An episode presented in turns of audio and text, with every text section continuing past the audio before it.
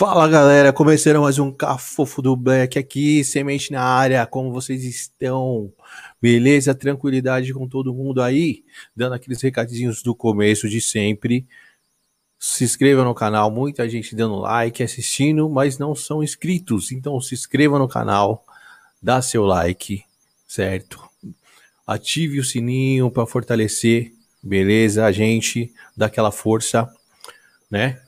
Que ajuda muito o canal, porque o YouTube não está entregando para a galera. Então, por favor, se inscreva no canal e ative o sininho, beleza? Uma outra coisa, quem quiser dar aquela força para a gente, temos o nosso Pix, certo? Nosso Pix, loja Fofo do Black, tá aí na telinha para vocês. Quem quiser dar aquela força, fortalecer com a gente, vai ser de muita grande ajuda. Beleza? Temos também o nosso Apoia-se. Temos nosso Apoia-se, que é o www.apoia-se barra Cafofo do Black. Temos também a nossa loja de canecas, www.lojacafofodoblack.com.br, beleza? Para quem quiser entrar lá e ver umas canecas bem legais, beleza? E é o seguinte, hoje o papo vai ser com a Jo, Josidalva Moura. Ela teve uma experiência quase morte, meu, uma experiência muito legal. Ela é uma doula que teve uma experiência quase morte. Beleza? Vou puxar ela aqui pra gente bater um papo.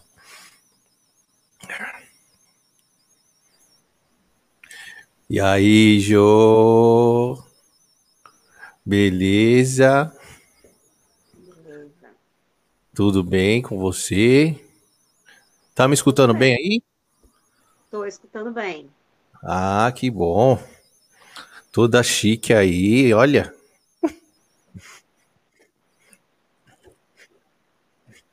Eu tô escutando bem, tá tudo tranquilo aqui. Legal. Não sabia que a senhorita era doula. É isso mesmo? Sou.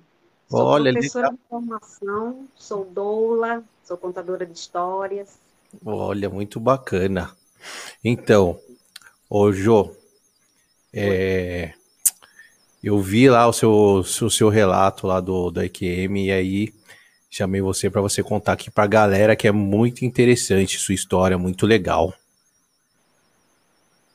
Uhum. E aí, se você é com você, quiser começar aí, a contar pra galera. É com você mesmo. Ok, eu vou me apresentar primeiro. Isso. Dalva de Moura Dias, eu tenho 55 anos, sou aposentada da Prefeitura de Natal, com 35 anos de serviços, 15 na educação, 10 na assistência social e os últimos 10 na saúde, né, trabalhando em maternidade. Daí eu me Olha. formei lá também doula. Cada secretaria eu tirei uma formação. Ah, legal. Eu não tinha saco para fazer durante a minha vida profissional uma única coisa, eu não tinha saco. Então eu dividi esse tempo em, em secretarias, é, que são secretarias bem populares e atuantes e de mais desafios. Então, Legal. Exatamente para lá e saí no final de 2017. Mas isso aí você já estava como doula? Já estava atuando eu já? Doula, eu estou como doula particular e voluntária há 10 anos. Desde Legal. que eu me aposentei. Né? Desde que eu comecei a trabalhar na maternidade, eu já sou doula voluntária somente dessa maternidade. É, meu, aí é uma profissão super bonita, mas não tem muito hoje. Tem muito hoje? Não, porque nós estamos na luta pela profissionalização. Hum, entendi. Nós estamos é, nos organizando para que essa ocupação vire uma profissionalização. Inclusive, a lei já está no Congresso Nacional, está tramitando lá nas comissões, para a partir daí, né, eu acho que eu gosto muito de causas difíceis, de coisas praticamente impossíveis. Impossíveis. Não, mas a gente, a gente tem que lutar por o que a gente acredita, né? A gente tem que lutar é. porque a gente acredita. Exatamente. E eu sou muito dessa parte de resistência, eu sou muito é, contra esse sistema opressor, mas eu sobrevivi até agora. É, claro. Temos, temos que sobreviver, né? Temos que sobreviver. É, é isso aí. E aí? Aí você lá na secretaria fez todos o. É, é, é, na secretaria você estava atuando, estava trabalhando. Sim, sim. Legal. E aí você ficou quanto tempo lá? Mais ou menos. Na prefeitura eu fiquei 35 anos. Dividindo é, três secretarias. É um tempinho, hein? É um tempinho bom, hein? É, na verdade, eu entrei muito jovem, entrei adolescente, eu tinha 17 anos quando eu entrei. Ah, então foi uma ah, vida lá, né? Eu saí cedo, né? Eu, saía, eu saí mais cedo, porque também eu entrei mais cedo. Ah, entendi. É. Não, legal. E o, a sua experiência foi nesse período? Você estava lá hein, na, na, na, na secretaria? Não. Não, foi em 91, eu estava na educação.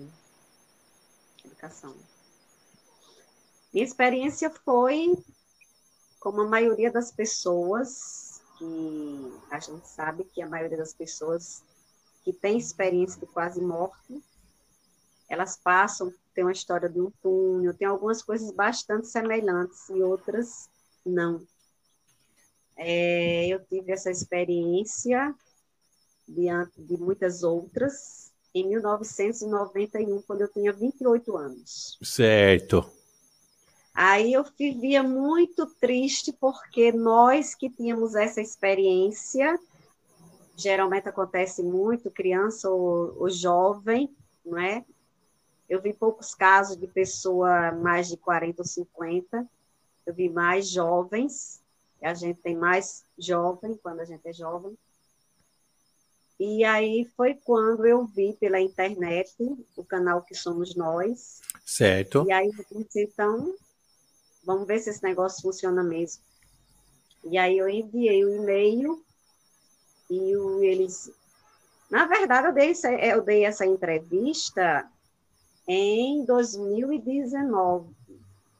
Ah, é, é, é, é meio recente, né? Eu achava que isso ia sair logo, né? Veio sair em 2021, um ano e meio praticamente depois que eu dei. Nossa, demorou, eu já hein? Nem assistia mais o canal. É, eu já nem assistia mais o canal, porque apesar de eu, ter, de eu gostar muito, mas eu acho que demorou demais para botar a minha entrevista. Entendi. Mas vi que foi jogada de marketing deles, porque na verdade eu já eu estava, eu conversei muito com o entrevistador, não é? E aí eu tinha dito que estava me sentindo assim estranha, porque eu entendia que ia acontecer coisas muito graves no planeta. Nossa. Exatamente o Covid. E a gente tem essa sensibilidade, sabe, Semente, a gente sofre por antecedência. Nossa. Então, às vezes a gente sente que vai acontecer uma coisa com a pessoa e a gente, a gente muitas vezes pensa até que é conosco e é com outra pessoa e quando isso aí, enquanto aquilo não acontece, a gente fica tipo assim, o mundo agoniado. Nossa. É, quando acontece aí passa tudo, entendeu? Entendi. Um negócio assim. Meu, quando eu vi a sua, quando eu vi a sua entrevista lá, Jô, eu adorei você. Eu falei, nossa, que legal ela. E aí eu mostrei para um pessoal, e o pessoal, meu, traz no seu canal ela para ela contar pra gente. Nossa, ela é muito legal. Porque é o que você falou, cada um tem um tipo de experiência, né? É. Uhum. E eu estava entendendo que seria assim para uma pesquisa, né? Então eu acho que vocês hoje que nasceram com acesso à internet e às redes sociais têm mais possibilidade tanto de, de... estudar, de estudar esses, é, é, esses fenômenos, é, como de fazer com que eles apareçam, eles saiam dessas pessoas. Embora muitas pessoas não gostem muito não de falar sobre isso não, viu? É. Verdade. E não deixa de ser uma coisa dolorosa. Para eu poder dar essa entrevista, eu passei três dias sendo preparada para poder dar aquela entrevista. Ela não saiu assim rapidamente, não, sabe? Ah, entendi. Precisou porque foi, porque, foi a, porque foi a primeira aquela lá, né, que você fez. É, foi a primeira em 2019, aí depois eu recebi o convite do canal Ressó Amor, da Rosiane Dias, E também fui lá semana passada, eu acho, faz poucos dias. E foi assim maravilhoso lá com ela também, porque ela também me viu no canal que somos nós. Mas eu ainda estou aprendendo sobre as redes sociais, sabe, Semente? E é Semente, né? Seu nome? Isso, é Semente, Semente. Meu nome é semente. é Césia, mas todo mundo só me chama de Semente. Então, Semente, o que é que acontece? Eu não tinha nem assim intenção de fazer o meu próprio canal no YouTube, não. Mas das mais de 2.400 comentários que teve lá no canal, 100, mais de 100 mil visualizações, Aí eu comecei, eu até achei que não ia nem gostar muito por causa do meu sotaque nordestino. Que isso? e, e, oh, oh, esse, esse, esse aqui é o assim, charme, esse que é o charme do é, negócio. o pessoal assim, adorou né, a minha sinceridade, minha honestidade, que eu não tenho por que esconder. E aí eles começaram a cobrar, porque eles entenderam aquela, aquelas, aqueles mais sensíveis, eu tinha muita coisa para contar né? E que eu não ia ficar voltando ao canal e contando. É, ah, legal. Aí foi aí que eles sugeriram que eu criasse um canal no YouTube. Faz pouco tempo que eu criei, ainda assim, um sofrimento para poder aprender. Mas aí muitas histórias para contar como eles mesmos disseram. E aí eu estou fazendo toda semana um videozinho contando as minhas experiências. E o nome do canal lá é Josidalva Moura Contação de Histórias. Eu sou contadora de história, professora, especialista em saúde coletiva. Aí eu botei lá a contação de histórias de vidas reais. Ah, legal. Percepções sensoriais e extrasensoriais. Então, praticamente nos meus 55 anos desde pequena foram as experiências que eu vivi. E aí a galera mais jovem estava dizendo para mim através lá do canal que contava essas coisas para as famílias e os familiares não acreditavam, que era coisa de maluco. Eu não, não pode. Então, eu vou abrir meu canal. Aí eles começaram a pedir para que eu pudesse falar até para os pais deles entenderem que o que passava com eles era muito parecido com o que passou comigo. Aí eu disse, ah, então pode deixar, eu vou dar com força lá no meu canal e seus pais se aguentem, porque é história que eles vão ficar assim de boca aberta, entendeu? Muito bom. Foi exatamente o que aconteceu. Toda semana eu estou fazendo um vídeo de 15 minutos, mas eu realmente entrei por causa dessa galera que, como você que me viu lá, pediu para eu fazer. Não sei se vai dar certo, não sei quanto tempo vai ser, mas eu estou fazendo, entendeu? Que isso? Lá as como, eu te, como eu te eu disse, eu adorei seu relato lá. Sinceridade pura. É. A gente não pode dizer, sabe, que isso é bom, no sentido de que nós somos muito ainda apegados ao corpo. E essas coisas trazem muito sofrimento. Ah, entendi. E o que é sofrimento para nós é o que eu chamo de dor. Porque todo mundo sabe que vai morrer um dia, sabe? Todo mundo sabe disso. Mas o que as pessoas temem, para mim, não é a morte. As pessoas temem como elas vão morrer. É totalmente hum. diferente. É diferente. Né? Porque quando você tem. Se você, se você. Todo mundo sabe que vai morrer, mas se você sabe que vai ter uma morte e que você vai ter uma transição tranquila, você não vai ter medo de morrer. Você não vai hum. ter medo de como você vai morrer. A verdade é que a gente nunca sabe como a gente vai morrer, né? Porque nem os próprios guias nossos têm autorização de dizer. De dizer, então, verdade. Chegar ao ponto de que a gente deixa para lá, para poder seguir Fala que aquele, a, a, morte, quando você tá dormindo e morre, falou que é uma morte merecedora, né? Nem todo mundo merece. Eu creio que sim. Meu pai, meu pai, assim, o, o meu pai morreu assim, dormindo. É, dormindo. Exatamente. Eu acho se fosse... que essa é uma das melhores. Ô, Jô, se fosse, se fosse eu, eu ia acordar estranhando. Pô, mas eu tava num lugar e acordei em outro. É, mas no fundo eu acho que todos estranham, uns mais, outros menos. Quando você já começa a vivenciar, por exemplo, esse diálogo que a gente está tendo, hum. e aí você começa a perceber que existe essa possibilidade, que existe essa verdade de outras pessoas, aí você mesmo vai se preparando e vê que não, quando você passa, quando você começa a ter experiências, você começa praticamente a perder o medo das coisas. Ah, sim, com certeza. E então, me conta então essa sua experiência. Foi com 28 anos, né? É, eu tinha 28 anos, não é? Não tinha mais 28 anos. Eu estava na Universidade Federal do Rio Grande do Norte, fazendo certo. um curso lá, um curso eu queria jornalismo terminei ficando em ciências sociais. E já fazia uns três anos que eu vinha doente da vesícula.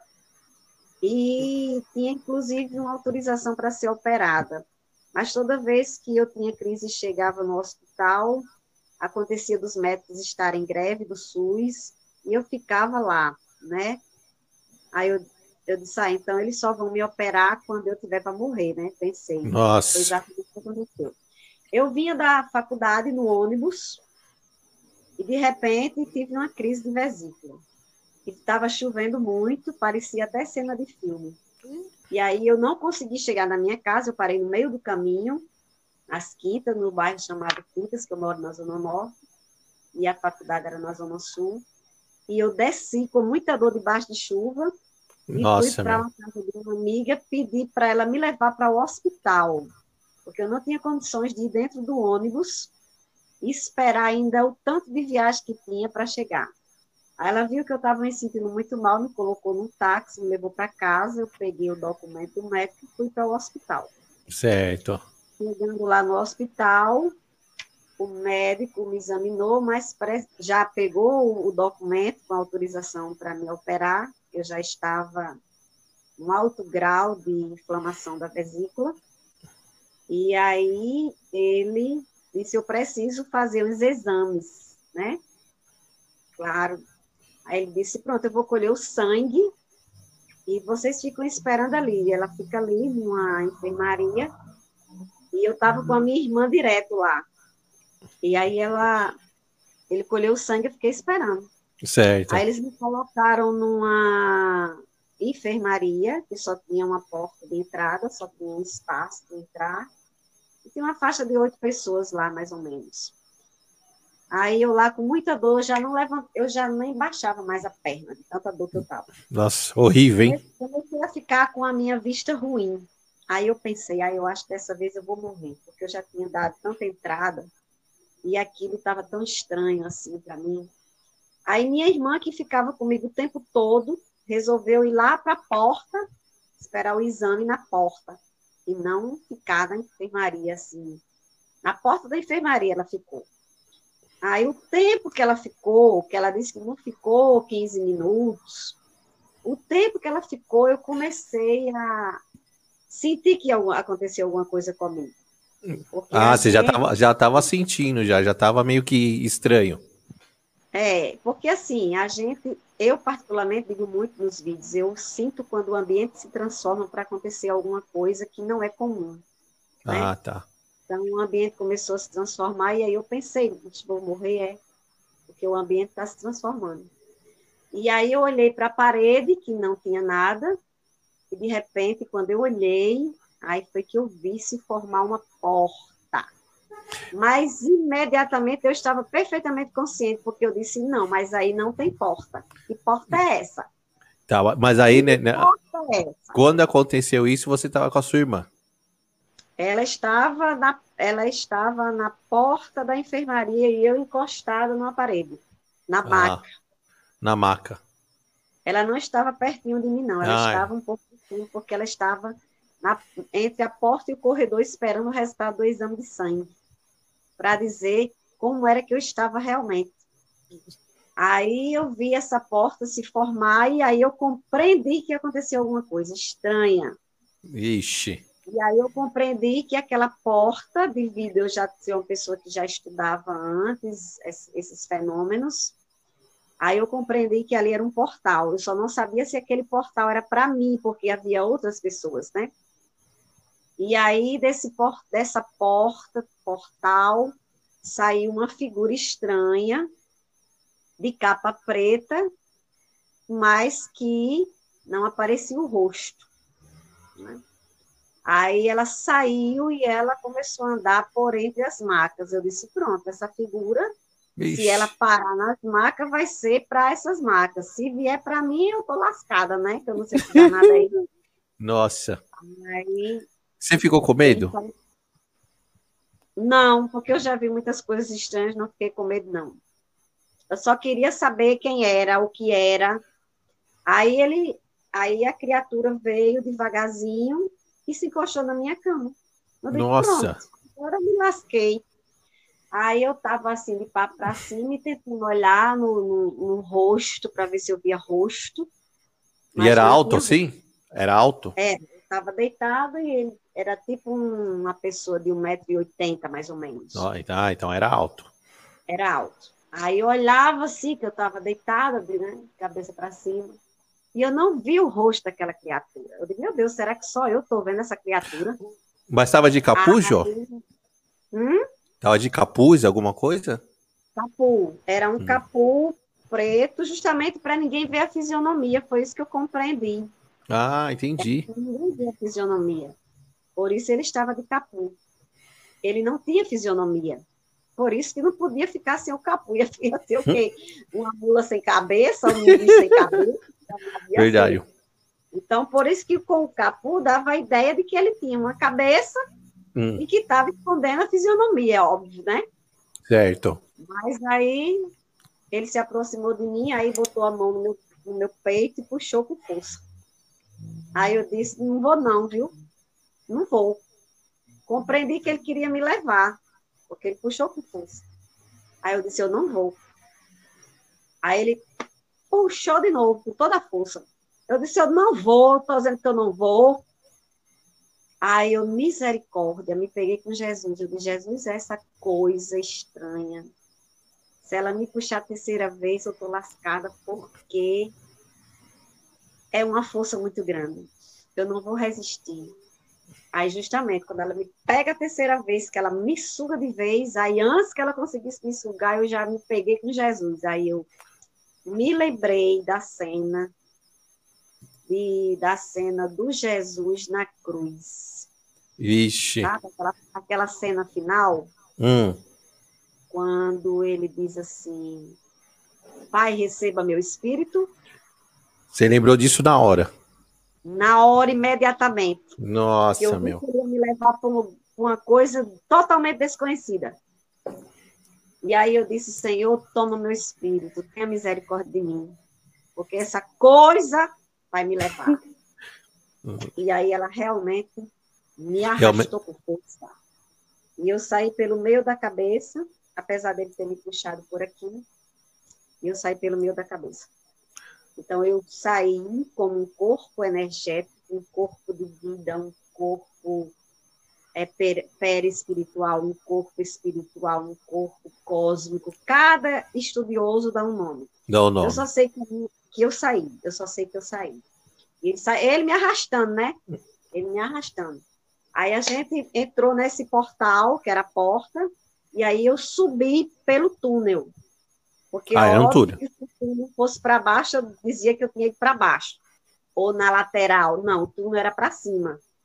Então, nessa história, ele passa comigo por esse túnel numa velocidade, me arrastando. E eu vejo, o túnel era escuro, e eu vejo que no final do túnel tinha uma luz. É, eu ia te perguntar eu agora. Cheguei. Eu não cheguei ao final do túnel, entendeu?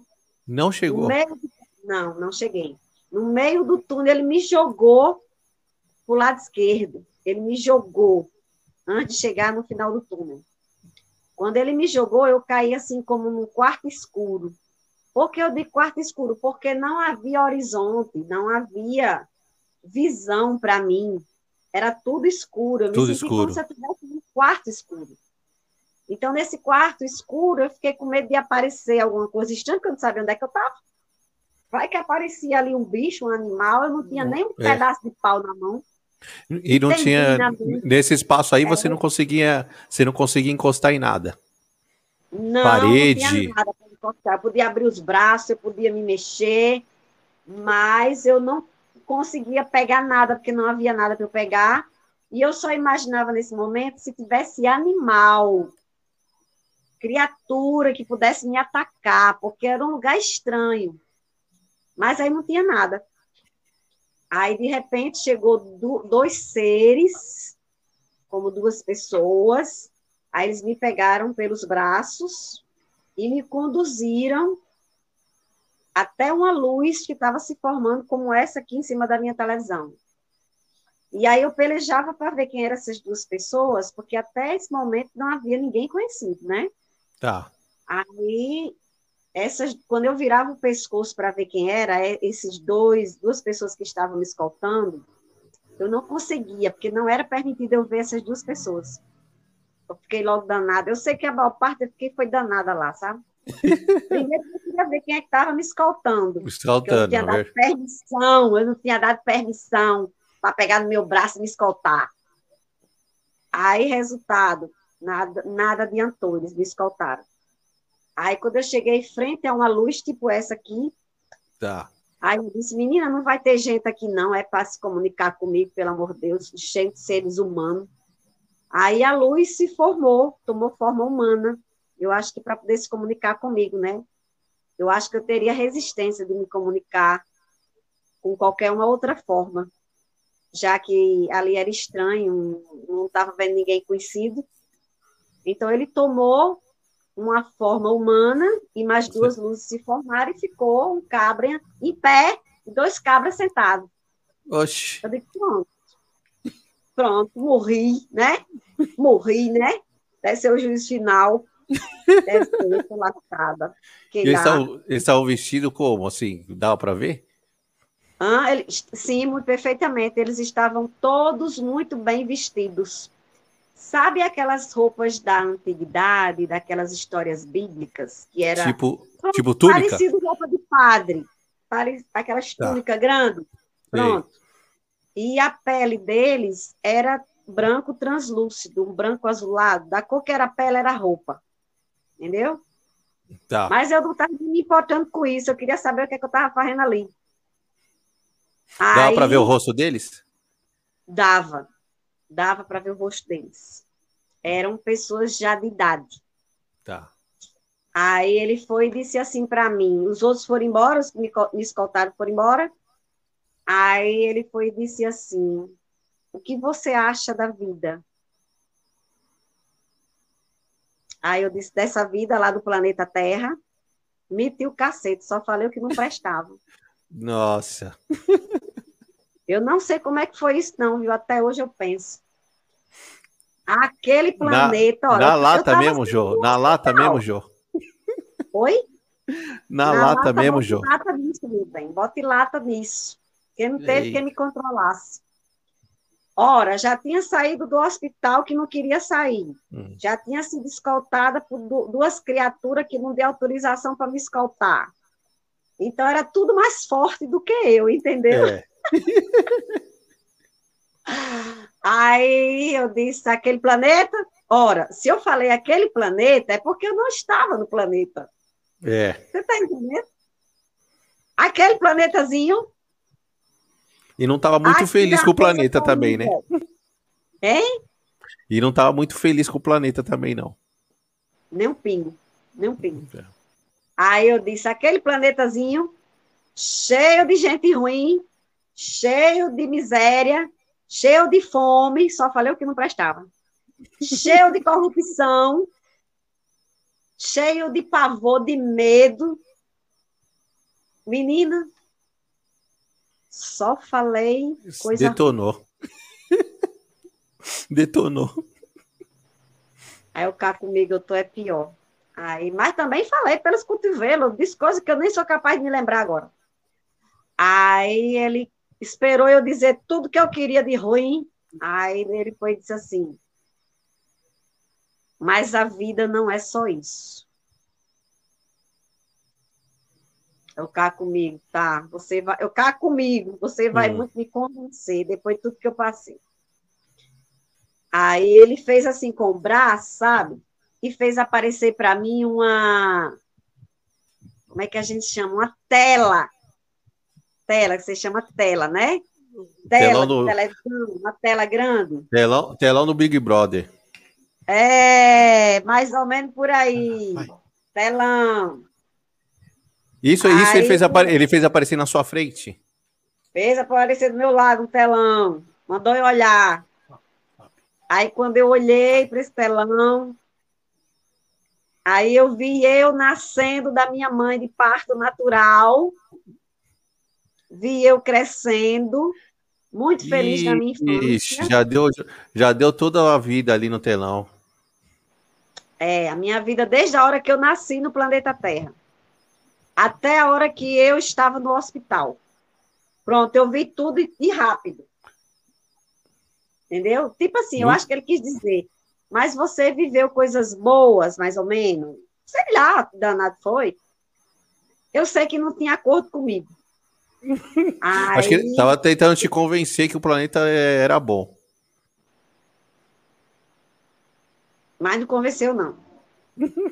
Eu sei que quando ele terminou, aí eu pensei, bom, eu acho que eu morri, né?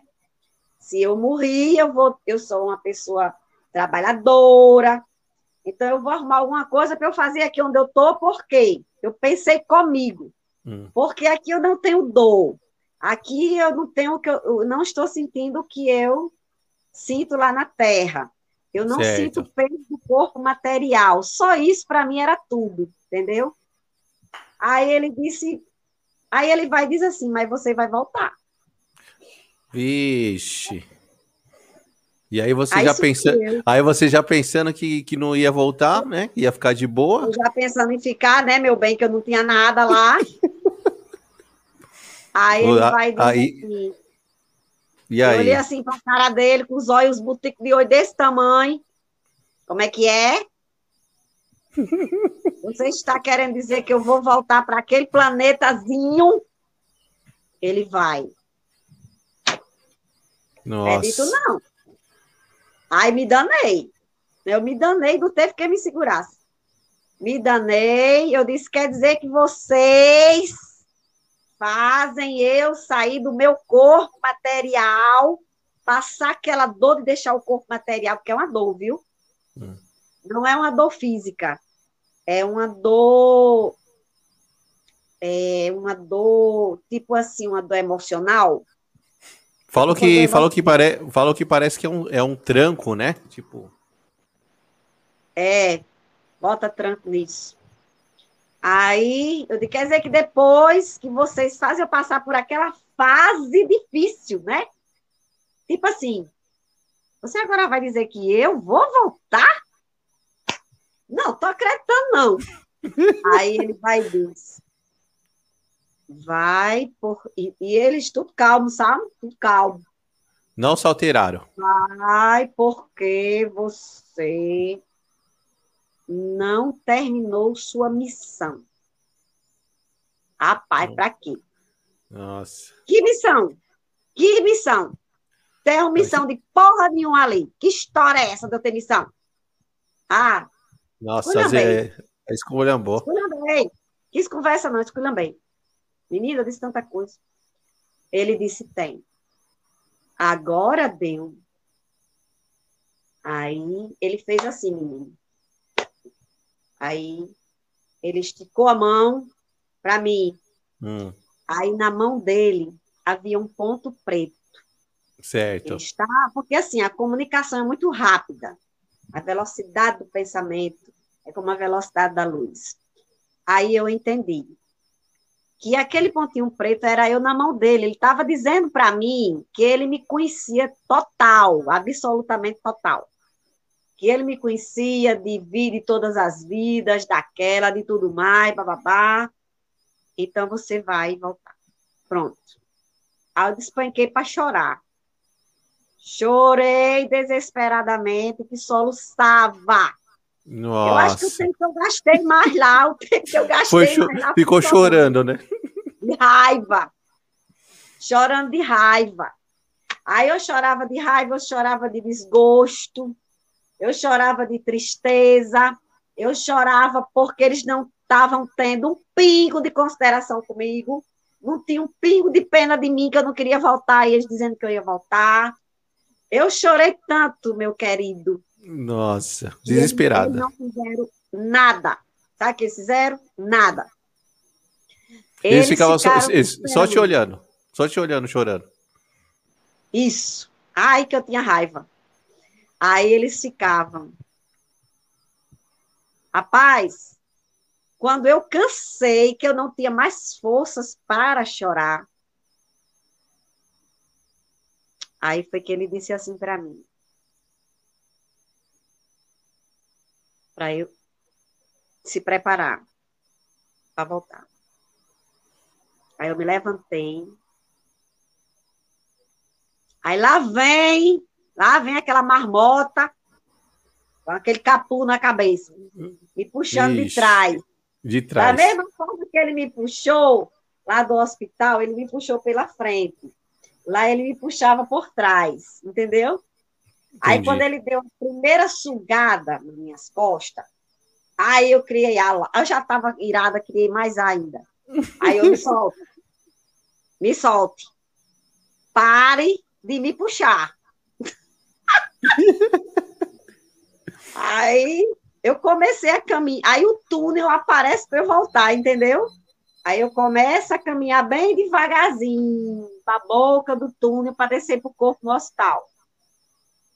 Aí quando eu vou caminhando, descendo, aí ele começa a me puxar. E eu começo a arengar com ele. Pare! Pare de me puxar. Você, pare de me puxar, que eu sei o caminho de volta. Eu não sabia quando eu estava lá que você me puxou para cá. Mas daqui para lá você não precisa puxar, não. Mordida de ódio que eu ia, que eu ia voltar. já estava louca, já tava louca para pegar ele no, pelo cangote. O quê? Porque ele não tinha cangote, não tinha pé.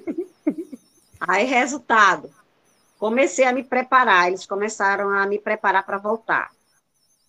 Aí eu fui chegando na boca do túnel, né? Que embaixo estava o meu corpo no hospital. Aí eu comecei a me preparar psicologicamente. Pensando como é que ia ser essa história de eu voltar para cá. Pedindo a Deus que me desse coragem. Comecei como se eu fosse me vestir para descer me vestir com uma armadura. Então, eu me via como que eu estava vestindo uma armadura. Daquelas armaduras daqueles filmes antigos, da Idade Média. Sei, sei, medieval. Era tipo aquilo ali. E aí eu botava um negócio na cabeça, aí eu botava uma armadura. Eu, eu me arrumando bem devagarzinho, que eu não estava nem baixado. Aí botava uma coisa, aí depois eu botava outra, botava outra.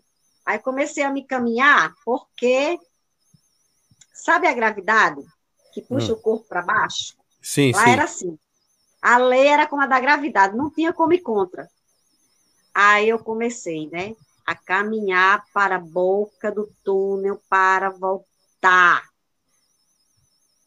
Aí quando faltou assim os dois passos para eu entrar, com aquela marmota do lado, ah, Maria, Aí, aí eu escutei aquela voz chamando o meu nome. Eles tinham ficado atrás, né? Que eu estava hum. indo para frente. Certo. Aí ele foi e disse assim: Josidalva. Aff, Maria, você sabe, semente. Semente eu ainda tenho medo de ouvir um, alguém me chamar desse jeito até desse hoje. Desse jeito. Porque mar, mar, marcou você, né? Porque se chamar meu filho é um deles, viu? Entendeu como é que é o negócio? Falou eu vivo 24 horas com as antenas ligadas, tu tá entendendo? Se chamar você já vai pensar que é a marmota. Não, eu já vou saber que é algo muito grave que vai acontecer. Porque marmota Ixi. era o de capa preta. Capa é. preta que é marmotento. Marmotento que leva e traz, entendeu? Leva e traz. É, leva e traz. Aí, resultado. Eu fiquei em pé, com ar, com raiva, não queria me virar. Ele falasse que eu estava ouvindo, que eu ouvia com os ouvidos, Aí ele foi e disse: vire-se. E aí? Rapaz, quando ele disse vire-se, você sabe Olá. o que é autoridade? Você Autor... sabe o que é autoridade? Você falou agora não é azedou. essas autoridades chimbinha daqui, não. Não é essas autoridades chimbinha daqui, não. Esse ralé daqui, não. Tudo para mim aqui agora é ralé. Entendeu?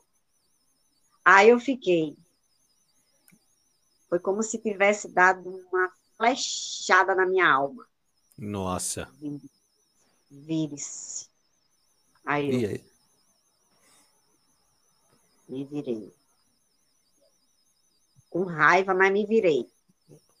Aí ele disse assim: Eu vou lhe mostrar um pouquinho do que a sua alma e o seu espírito anseia. E eu é, né? Queria mais saber de nada. Eu queria lá mais saber de nada. Eu, Meio que ele quis dizer, eu vou te mostrar o que, o que realmente você quer. exatamente.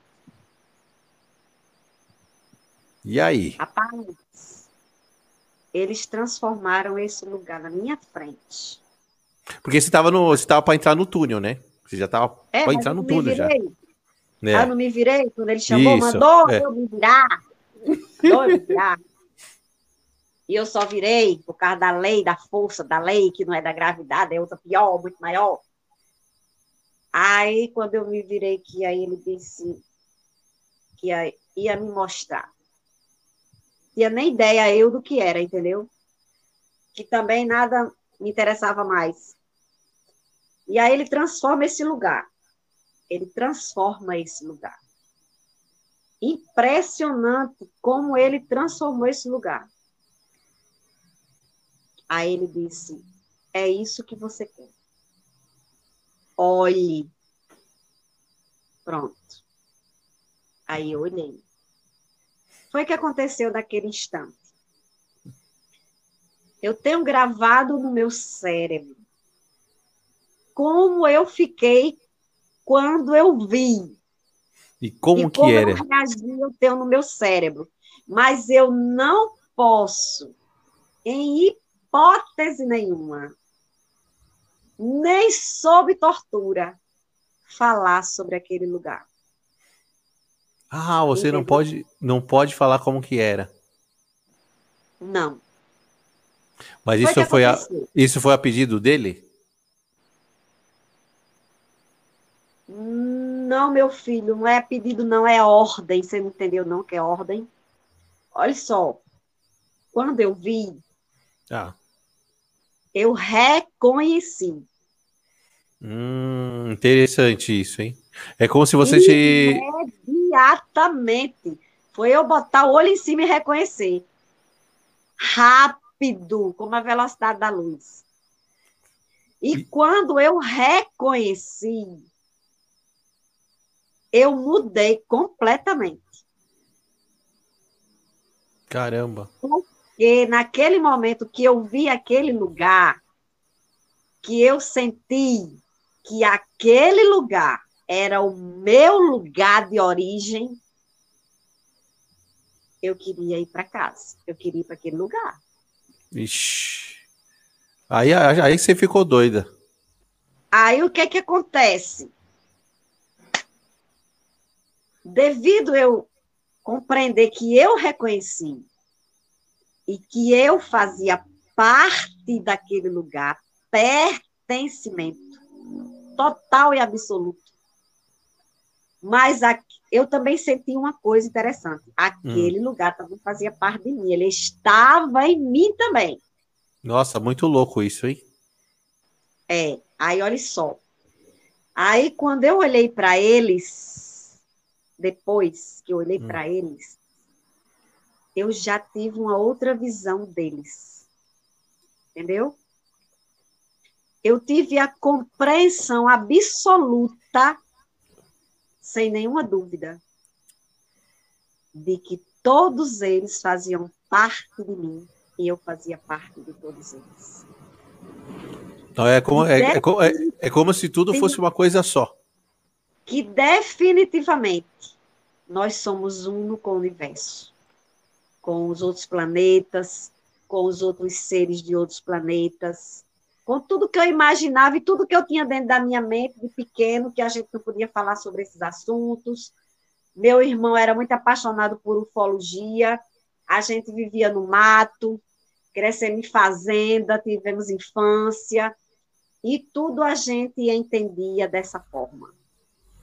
Mas era como se a gente fosse à frente do nosso tempo, hum. e aquele tempo que a gente estava não nos reconhecia como pessoas que compreendiam outras coisas diferentes, né? Não, o pessoal já ia, já ia julgar você a, a louca, né? Tá com problema. Exatamente o que aconteceu. Depois que eu cresci, eu também não abri para ninguém, não. Entendeu? Entendi. Então, o que é que acontece?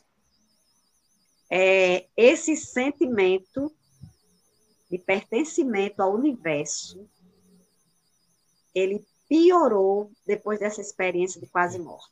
Nossa. Ô, ô Jô, mas por que que o que você falou que é, foi uma autoridade, né? Mas por que que você acha que não você não pode falar do lugar? Porque não existe permissão. Ah. Vamos dizer que as pessoas, as pessoas desse plano, vamos dizer que as pessoas desse plano não estão permitidas a escutar o que é esse lugar. Não, as pessoas desse plano, elas não me dão permissão de falar sobre esse lugar. O que, que aconteceu? Para você ter hum. uma ideia. Bom, aí então eu vou, vou continuar para você entender o que é que aconteceu nesse momento depois. Tá. Aí eu vou e digo para eles: agora sim, eu posso voltar para aquele planetazinho. Porque por este lugar eu volto, eu vivo quantas vezes for necessário. Por exemplo, quando você é mãe, eu sou mãe, eu tenho um rapaz de 26 anos, e quando eu fui parir, ele foi um parto muito sofrido. E aí eu disse, Senhor, que eu tive hemorragia. Eu morro pelo meu filho. Entendeu? Entendi. É uma expressão que você diz, eu morro, essa vida não é nada, eu quero que não aconteça nada com ele. É, eu sei, eu sei então, muito bem o que você está falando. Eu senti o contrário. Por quê? Porque para mim descer era morte, era pior do que a morte eu descer para cá. Tá entendendo? Entendi. Ah, inferno cheio de cão, quando eu pensava. Mas, enfim, havia ali, ali onde eu estava, naquela esfera, e eu estava perfeitamente consciente que havia uma lei natural. Quando a gente diz assim, o que é a lei natural? nascer, viver, morrer, as quatro estações, sabe? Certo. É uma lei que ela não muda, ela é imutável. Ela está presente e a gente não percebe. Né? Por exemplo, a lei da evolução humana é uma lei imutável. Isso é uma lei natural. Está compreendendo? Tô, tô. Então é mais ou menos por aí.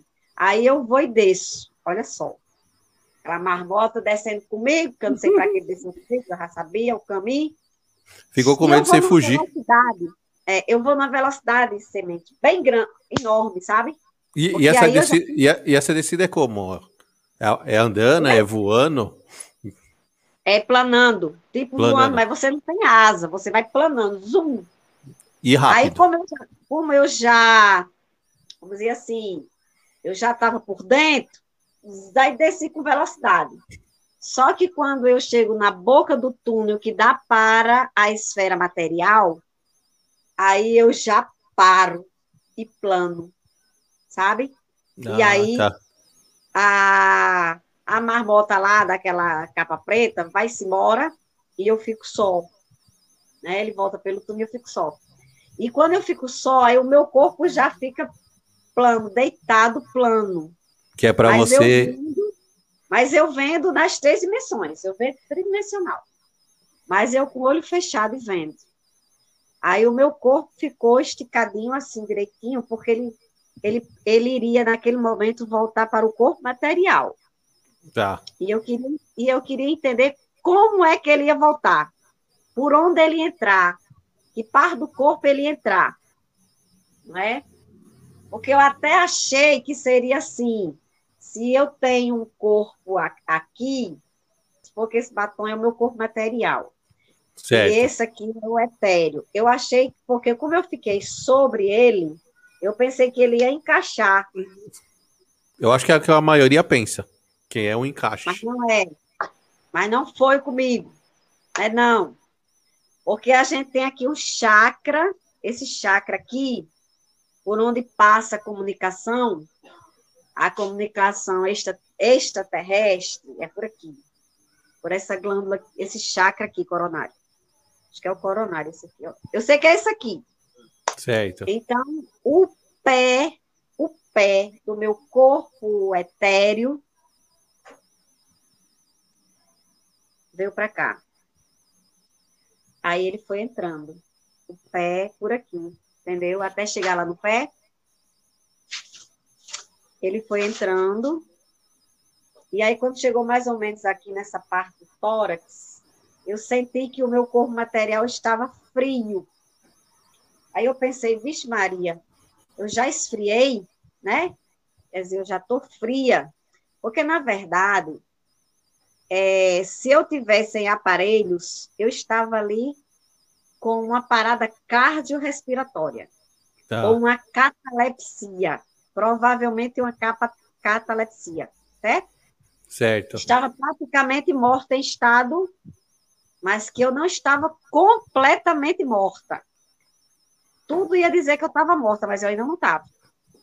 Então, quando eu fui entrando, que eu senti entrar, aí eu vi todo aquele processo, aí foi que, quando o pé juntou com o pé, que eu senti, aí eu senti, é, eu senti a quintura da vida. Eu senti ah. o meu sangue voltar a circular. Eu senti a coisa quente, que aí eu abri o olho. Que é tipo aí, um tranco, né? É um tranco. É tranco, bota tranco nisso. Aí eu abro o olho. Quando eu abro o olho, eu digo, não é que eu voltei. Não é que eu voltei. Voltou indignada. Aí, tô nada. Aí, com pouco tempo, minha irmã chega. Onde é que você estava? Menino, o que é isso? Você não sabe o que aconteceu comigo. Aí, daqui a pouco, chega o resultado do exame. Aí, você não sabe o que aconteceu comigo. Não sei o que Comecei a contar, morrendo me acabando, mas contando. Aí quando o médico chega, médico, sim, aí eles tinham dito lá em cima que ia me operar. Entendeu? Que eu ia descer e ia aparecer o médico que ia me operar. Aí, quando o médico chegou, ele disse: não, ela tem que ser operada com urgência, a vesícula dela está estourando. Vamos levar ela para operar, mas só pra amanhã operar. de manhã, no outro dia de manhã.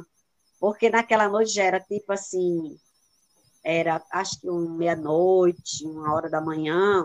Ele disse: Eu vou botar ela no medicamento, vou botar ela no medicamento e ela vai aguentar até amanhã, porque amanhã eu preciso transportar ela para uma outra, um outro hospital e operar em outro hospital, porque nesse aqui não opera a vesícula, tá? Uh. E foi exatamente o que aconteceu. No outro dia eu fui para o hospital e quando ele tirou essa vesícula, ele nem trouxe porque estourou na mão dele. Caramba! É. Então, essa questão de. Aí, o mais interessante foi quando eu fui contar à minha irmã o que era a coisa que eles tinham me mostrado. Mas foi muito engraçado. Aí eu aí Deba assim, com aquela dor, com aquele negócio, que ódio, com aquela dor de novo. Aí, aí, aí, aí, contando, contando, contando, quando chegou na parte, eu disse, aí eles disseram, eu vou lhe mostrar. Aí ela disse o que era. Aí eu fiquei. É, aí era aquela coisa. Aí quando ela disse, que coisa.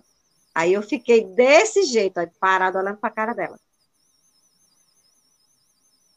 Aí eu disse para ela, a coisa, Débora. Ela, mulher, que coisa, pelo amor de Deus. Ela. Aí eu, ai, Débora, ficou tudo preto. ficou tudo preto na minha cabeça quando eu fui dizer o que era coisa. Ah, tipo, apagou. Eu apaguei. Por quê? Para você não falar. Porque eu não tinha permissão de dizer. Só isso. É, para você não falar como que era. Exatamente. Perfeitamente.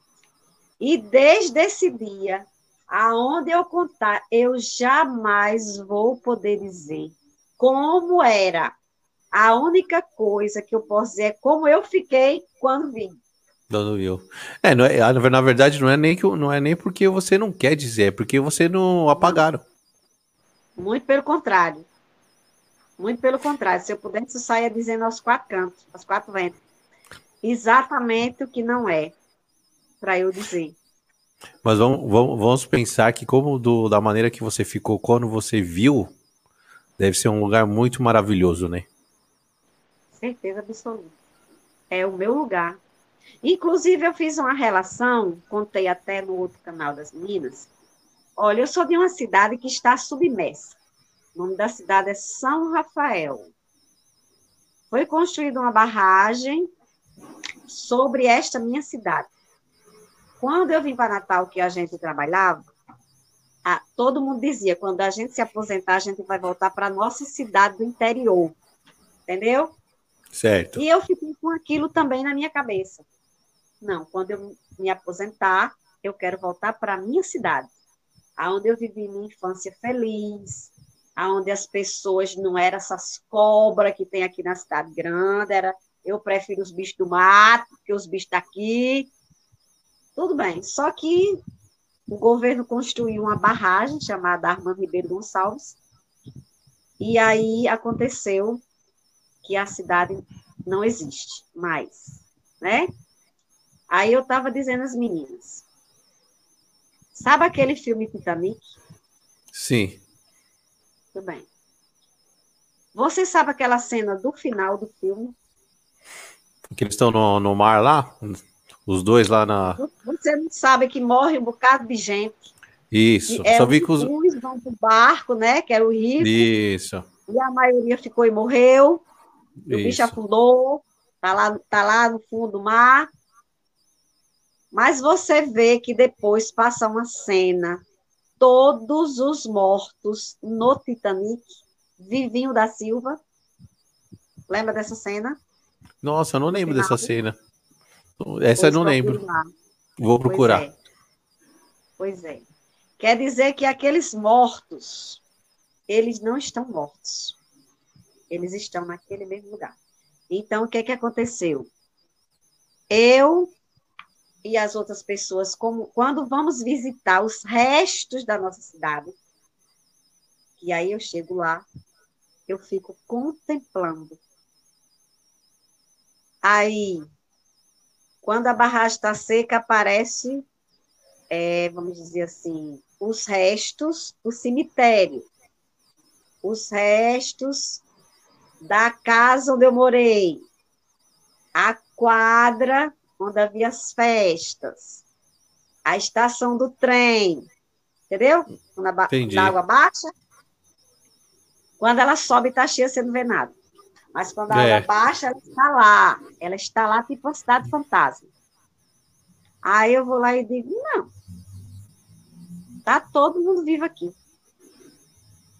Igual a cena do Titanic. Eles não vão sair daqui. Inclusive eu vou vir para cá também. É porque eu não posso ficar que só tem água, não tem o que eu viver aqui. É, verdade. verdade. Você tá entendendo? Mas é aquela velha história. É a vida da consciência fora do corpo. Ela existe, ela é uma realidade. E a EQM, que acontece com todas as pessoas, ou a EQM, que acontece com todas essas pessoas, ela vem exatamente para demonstrar isso. Que quando o corpo é, deixa de existir quando o corpo morre, quando a matéria se deterioriza de alguma forma, a consciência permanece vivíssima. E cada um de acordo com as circunstâncias de sua vida, de sua existência e de suas existências anteriores também, não é? Então, teve experiências de quase morte que as pessoas falavam assim: ah, eu encontrei a experiência de quase morte. Meus parentes, eu encontrei não sei quem. Não, encontrei ninguém, só encontrei aqueles três. Entendeu? Agora, que eu encontro os outros, sim. Inclusive, no meu canal, eu estou contando todas essas experiências de como acontece comigo a projeção. Agora, você imagine você sozinha passando por situações que os outros não passam, né? E é tipo assim, o brasileiro, ele tem uma mania muito nojenta de valorizar o que vem de fora. Isso. Porque, na verdade, nós é que somos os melhores. Eu sou meio nojenta também. Então, veja bem, você só reconhece uma coisa aqui, que ela é boa, que ela é importante, se ela for para fora e ganhar o um nome fora. Não, não é. É o contrário. Nós somos o melhor país do mundo. E é por isso que a gente vive nessa confusão. Porque o que eles querem, os donos do mundo, é nos roubar até é. a alma, só que eles não podem. Sabe por que eles já fizeram isso? Porque existe uma lei natural a qual eles também, com todo o poder que eles pensam que têm, estão também submissos. Agora você imagine um bocado de mente perversa fora do corpo. Nossa. Imagina um bocado de mente perversa junto com quem não presta encarnado. Tá fazendo o quê, meu bem? É. Ruindade. Ruindade. E como é que a gente expressa essa ruindade? No egoísmo e na vaidade humanas. De querer ser Deus sobre os outros. Tá entendendo como é que é o negócio? Então, assim, nós somos um país maravilhoso, mas o nosso povo é muito ingênuo, muito leso. É. Qualquer porcaria que chegar de fora, os caras. Eles abrem a boca, abrem a boca, por de fora cagar dentro. Me desculpe é, a expressão. é, é, isso assim. mesmo. Não, mas é assim mesmo. Não. É assim mesmo. Primeiro é assim mesmo. quem está do meu lado. Primeiro o meu povo, primeiro o brasileiro, porque nós, nós temos. Olha, não arrancaram a floresta amazônica com as mãos para carregar outro canto, porque não puderam. Com porque certeza. Se pudesse, já tinha feito. Já tinha feito mesmo. Você está entendendo o meu negócio? É mais ou menos por aí. Então, a experiência de quase morte. E como é que a gente fica depois de um negócio desse? O que é que tu acha? Eu ia até te perguntar, porque várias pessoas falam que depois, depois dessa experiência sempre volta com algumas coisas. Se eu já era uma pessoa que tinha, depois dessa eu fiquei pior.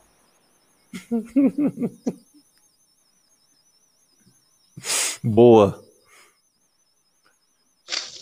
Ô, ô João, mas Ai, depois, com, com, essa loucura aí do. Se você for ver lá meus vídeos, se você for ver lá meus vídeos, eu vou recomendar um para você. Um, tá. só um. É a, história, a minha história com um ex-namorado. Que eu fiquei de um jeito que eu não queria mais namorar com ninguém, eu não quero nada com ninguém porque eu não sou uma pessoa comum. Eu tinha que encontrar uma pessoa como eu. Vixe, difícil, né? Pois então. Você tá entendendo? É, difícil. Isso é difícil. Eu vou, eu vou falar só essa pequenininha do namorado. Então, vamos lá. Eu estava, tá lá num dos vídeos. Eu acho que é o reencontro que eu coloquei. Tá. Comecei a namorar com esse rapaz, conheci ele no clube, a gente começou a namorar, a gente começou a sair e tal. E aí ele me contava que ele não tinha mãe. Agora sim, eu não, eu não conversava essas coisas com ele, não, porque eu tinha visto que ele é uma pessoa maravilhosa. Olha a minha expressão, viu? Ele é uma pessoa maravilhosa, senão não tinha namorado com ele. Mas ele tinha um grande problema. Ele não tinha, é assim, ele não tinha aceitado a morte da mãe, porque eu também, a minha mãe faleceu. E aí a gente, eu conversava algumas coisas assim, bem devagarzinho, sabe? Porque esse povo a gente não pode conversar tudo, não. Vai ter que ir assim devagar. Aí ele me chamava muito para, que ele tinha uma moto, ele me chamava muito para ir para um lugar. Aí, quando se você não ouvir sua intuição ou o seu guia, você tá lascado, gente como eu, sabe? Aí ele chegou e disse assim: Josi, eu queria que você fosse para tal campo comigo, não sei o que, eu vou não. Agora eu também estou no cego, vou não. Porque meu guia já tinha dito que era para eu não ir. Não, diga ele que você não vai, não. Eu disse: vou não. Sou boa para mandada, vou não. Aí começou a confusão, a gente discutiu porque eu não ia, não sei o que, não sei o que. Quando foi um dia, eu cheguei, chamei ele e disse assim: Dudu, vem cá eu queria pedir uma coisa a você. Olhe. Ele disse o que é. Eu disse, eu não queria que você fosse mais para esse lugar. Entendeu? Já estava sentindo, já, né? Eu estou sentindo que isso é muito perigoso. Eu acho que você deve deixar suas viagens para esse lugar. E eu também já disse que eu não vou com você, não vou com ninguém. Tá, tá, tá, tá. Aí começou a confusão, começou a briga, acabamos o namoro, pronto. Nossa. Foi. Foi. Também eu não ali, eu também, sabe como é que é? Depois da sequem pior. Aí fiquei, acabamos namoro, ele foi embora. Eu me lembro demais ele saindo aqui da minha casa na moto e eu só olhando. Sabe aquela situação é, de que você não pode fazer nada, que uma coisa acontece e você só fica olhando, feito uma estátua. Sim. Então, assim ficou eu. Com a mão na cabeça. Meu Deus do céu. Eu só posso não ser desse planeta. Só posso ser um ET. E a gente discutiu, porque sabe o que ele disse comigo? Você precisa de um psiquiatra. Você Bicho. parece é louca o namoro foi acabado por causa disso. Tá certo. Tá certo. Aí ele foi-se embora. Passou-se um tempo, estava deitada na minha cama quando recebi um telefonema de uma pessoa que nunca tinha me ligado, eu já me assustei. Era uma colega minha que trabalhava comigo. Josi. Oi, mulher. Ela cochilando. Você tem visto Dudu? Eu disse, não, que acabamos, ele, acabamos o namoro, depois de acabar, não sei quem é ninguém, não, minha filha. Aí ela saltou-se. Você soube o que aconteceu com ele? Não, realmente, não sabia. O assunto já tinha se encerrado. Ele faleceu. Nossa. Isso é só um caso, viu? Aí eu disse, foi? Foi. Quando? Ontem. Ele vinha desse lugar. Foi, né? Tá certo. E você avisou, você hein? Aí ela foi, minha colega foi e disse assim: Você vai pro velório? Eu disse: Vou não. Nunca fui nem na casa dele, nem agora que eu vou. Vou não. Aí ela disse: Depois a gente vai. Eu disse: Tá certo, depois vocês me comentam alguma coisa. Aí, resultado: tempo passou, tempo passou, quando foi um dia, aqui perto da minha casa tem um centro espírita, e fui para uma festa, uma festa no centro espírita. Aí, quando chego nessa festa no centro espírita, a galera tocando, a banda, tudo, tal. Aí começou todo mundo a sair, a festa começou a chegar no final, tudo maravilhoso, que eu adoro as, as, os eventos aqui, quando tinha, né? Porque agora não tem. Aí o que é que acontece? Eu, vou, eu não sei o que foi que deu na minha cabeça que eu resolvi lá para trás, onde tinha ninguém, que é sempre assim. Aí eu fui lá para trás. Fiquei sentada numa cadeira com várias cadeiras desocupadas. À medida que as pessoas saíam, quando é fé aquela pessoa, Josi. Eu nem me mexi. Nossa. Fiquei parada com uma estátua, porque eu reconheci a voz. Aí eu disse, meu Deus, me acuda. Aí eu. Edu. E aí você viu ele? E aí conversamos. Caramba, show. Eu disse: O que é que você está fazendo aqui? E ele feliz da vida. Eu vim falar com você. É, né, Edu? Quer que eu diga o que você veio fazer aqui? Só de rir. Só de rir eu vou dizer o que, é que você veio fazer aqui. Diga. Você veio me pedir desculpa por naquele dia me mandar ir para o psiquiatra. Foi Ai, você veio fazer aqui. Não, foi que ele disse? Ah. Foi. Foi isso mesmo. Ficou arrependido depois da morte. Edu, é porque eu não podia conversar essas coisas com você. Mas eu vou lhe dizer. Você está perdoado. Entendeu? Legal. Agora, isso tudo aí piorou depois da EQM, entendeu? Você está ah. perdoado. Porque eu lhe amo muito. E eu quero que você seja muito feliz. Não olhe para trás. Olhe sempre para frente. frente. Porque eu sempre soube que você só estaria feliz ao lado da sua mãe. Pegue. Ei, segure.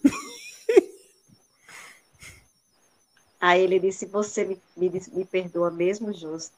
Certeza, meu amor. Certeza absoluta. E eu vou continuar lhe amando. E eu vou continuar orando por você. Porque eu sei que agora você pegou o seu destino correto. E aí ele. Ah. Sumiu. E ainda posso, e ainda posso encontrar, sabe, esse povo todo, porque não é pouca gente, não, é muito, entendeu? É. Ô, Jô. que, que fica depois da depois, EQM, esse tipo de coisa. Depois do, dessa EQM que você teve, e aí a gente vê nessa loucura que tá aí com o Covid e tal, como que você vê essa loucura aí? Você acha que é uma limpa? Espiritual? Não, não, espiritual. Não tô falando de pessoas boas ou ruins. Mas o, o planeta, o planeta está muito louco, né? Sim. Sim, é. E é. É o processo da transformação planetária. Eu achei interessante porque o Carlos Moura perguntou para mim que ele não colocou no VAR se eu acreditava em outras vidas de outros planetas. E ele ficou tão surpreso com a minha resposta eu fiquei até besta, porque ele ficou surpreso. Porque se ele é físico estudioso, era para saber mais do que eu. Eu disse, claro, querido. Você acha que no meio da rua onde você anda só tem gente daqui? É. Não. O planeta está cheio de pessoas de outros planetas. Cheios de mentes imaterializadas. Entendeu?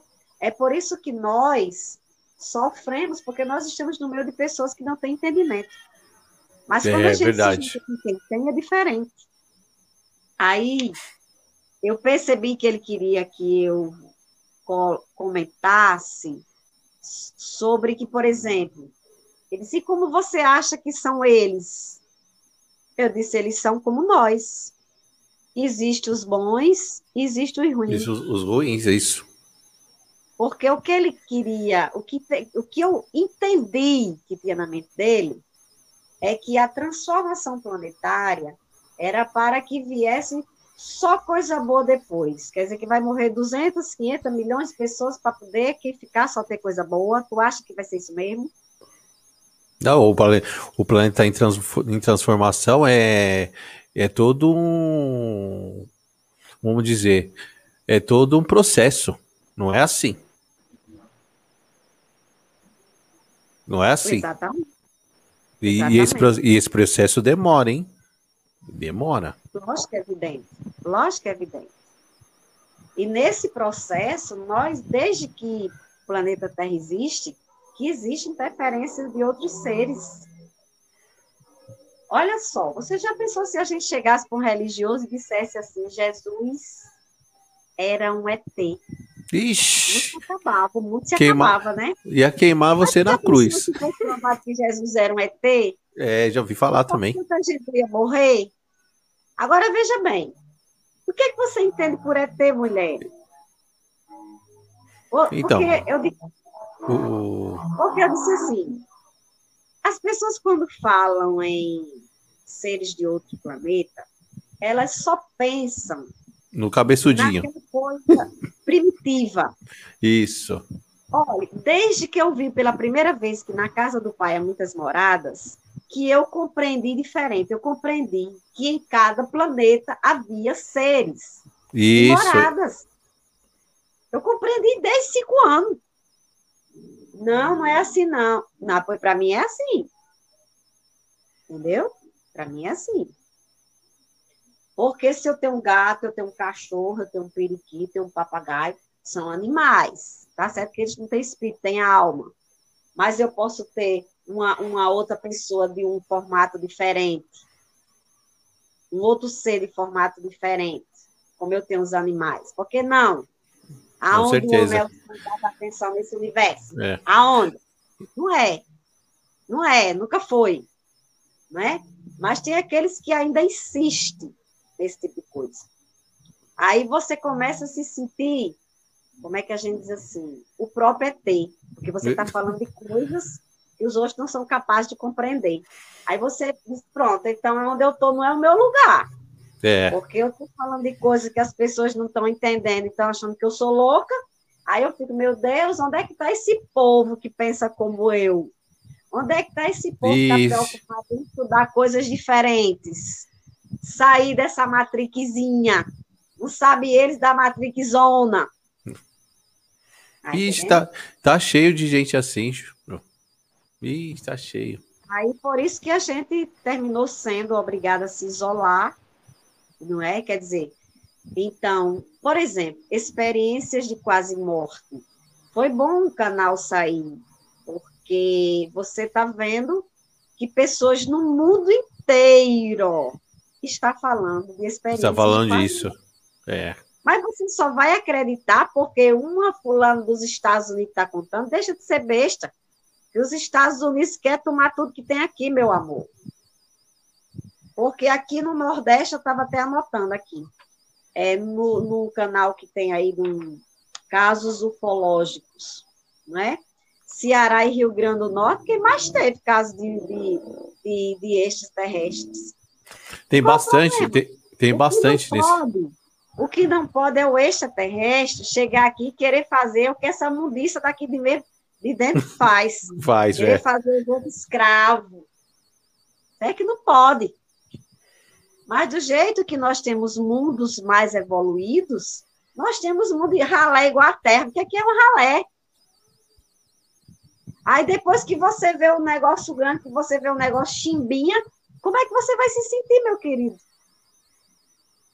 eu, eu, eu, eu, não consigo, eu, eu, eu não consigo pensar não entra na minha cabeça que só existe a gente. Não, meu não... amor, não é. Não, porque não assim, é. tem, tem gente que acha que só tem a gente nesse universo não. todo. Eu falei, não, não, não eu falei, desculpa, mas não, não isso não. E, falei, desculpa, mas isso não entra na minha cabeça, mano. Olha só, eu estava vendo um canal hoje que trata desses assuntos que a gente está conversando. Se teve um vídeo que eu vi que expressa tudo o que eu sei na minha consciência, é um canal em que está escrito assim: Andomedanos, Andomedauros, Stargates e Era Dourada. Estava vendo hoje. Eu disse aqui em casa. Este cabra está dizendo tudo que eu já sei. Por Legal. quê? Por quê? Porque eu não disse para ninguém aquilo ali, mas eu digo que ele está dizendo é a mais pura verdade, entendeu? É seres de planeta X que está em determinado nível de evolução, é, é Y que está em determinado, mas e tem os igual à Terra. Ah, sim. E tem inferior também, né? Tem inferior também. A gente teve um caso aqui, claro que eles do São Besta, eles vão para o interior, né? Então, a gente teve um caso aqui, acho que foi Dona Severina, deixa eu ver como é que foi o nome dela aqui, eu até anotei, bem interessante. Que foi em Campo Reto, Francisca de Assis. Dona Francisca de Assis de Campo Redondo. Ela vinha mais a filha, o, o bicho apareceu lá tentando sugar ela, e ela, ela era como eu, ela deu logo a molesta e começou logo a brigar, que eu sei que o bicho terminou nem levando. Eu vou levar não, você é brava demais. Soltou a mão da filha, ela disse, vá-se embora para casa, que a troça vai me levar, mas ela, uma encrenca foi tão grande do meio, do meio para cima, que o bicho terminou soltando ela, e ela terminou voltando para casa. Eu disse, é uma nordestina essa daí, certeza absoluta. Falei, eu, o ZTzinho falou assim: vou levar essa mulher brava? Vou nada. Oxi.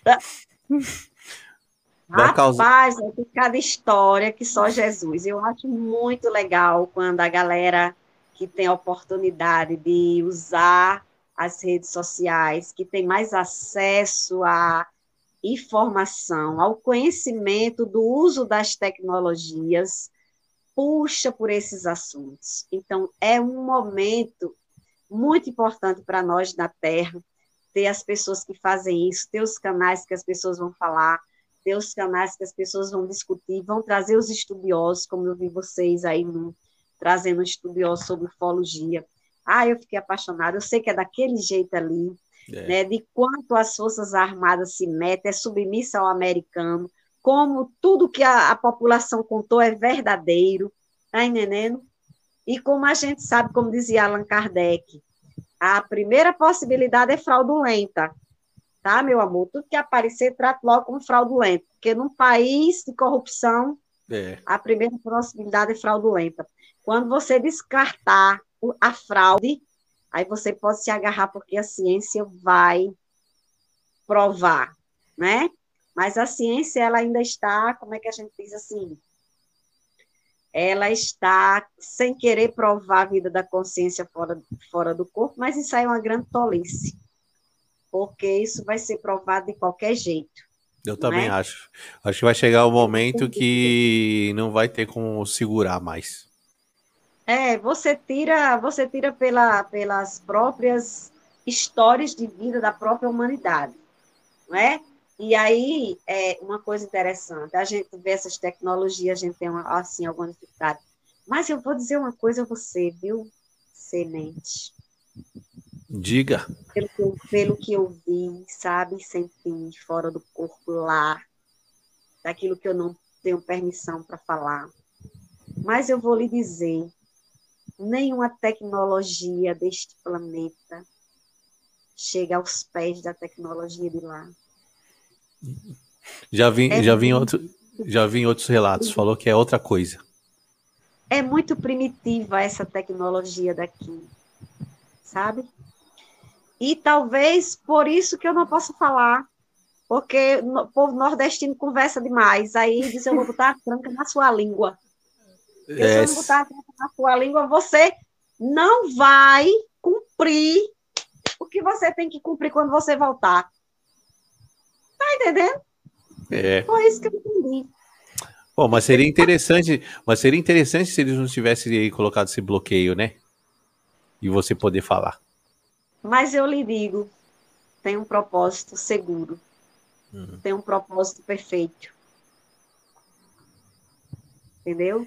Então, assim, depois disso, eu passei a compreender melhor as coisas, eu passei a compreender melhor as pessoas, eu passei a compreender melhor o mundo, mas também eu continuo a mesma no sentido de que eu não aceito injustiça, entendeu? É até interessante, porque quando o meu ex-namorado faleceu, eu peguei uma birra com meus, os três lá, sabe?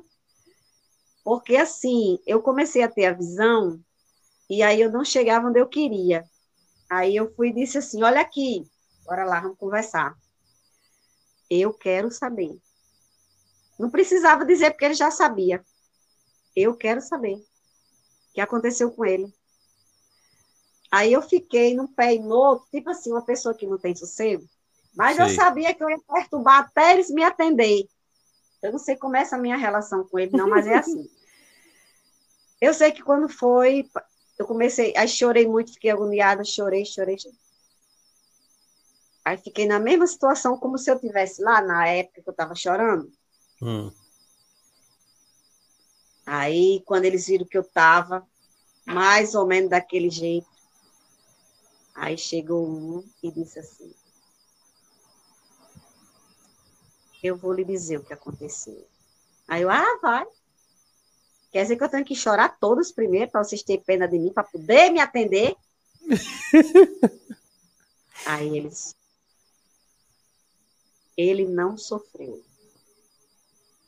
Aí eu, ah, Já ficou aliviada. é, já fiquei, que eu sei que é daquele jeito que ele disse. Eu disse não. Ele disse não. Mas eu vi, eu disse, mas eu vi a cena. Ele disse viu. Mas não foi daquele jeito que você viu. Porque ele não ia na moto? Porque ele não bateu no caminhão? Então, Vixe. o que as pessoas viram, o que as pessoas viram, foi sair tudo para fora. Aí ele disse não. Ele foi resgatado antes da pancada. Ah, não entendi. Não sofreu nada. Tudo que ficou ali, tudo que está ali é carcaça. Entendeu? Aí eu entendi. Foi quando meu coração se acalmou. Foi quando depois eu tive a experiência que ele veio, né? Me pedir desculpa por ter mandado eu ir. E você falou que ele estava feliz, né? Muito. Muito. Ele está feliz. Será que ele foi para esse lugar que você viu? Não, ele foi para o lugar dele, que é outro. É um outro. Onde está a mãe dele. Ah, então ele tá feliz. Muito. Com certeza. Muito. Então, assim, a gente que já tinha sensibilidade, esse tipo de sensibilidade de comunicação com consciências fora do corpo, depois de um EQM e depois da. Sim, aí teve uma coisa muito engraçada. Ah, Sêmen, já esqueci.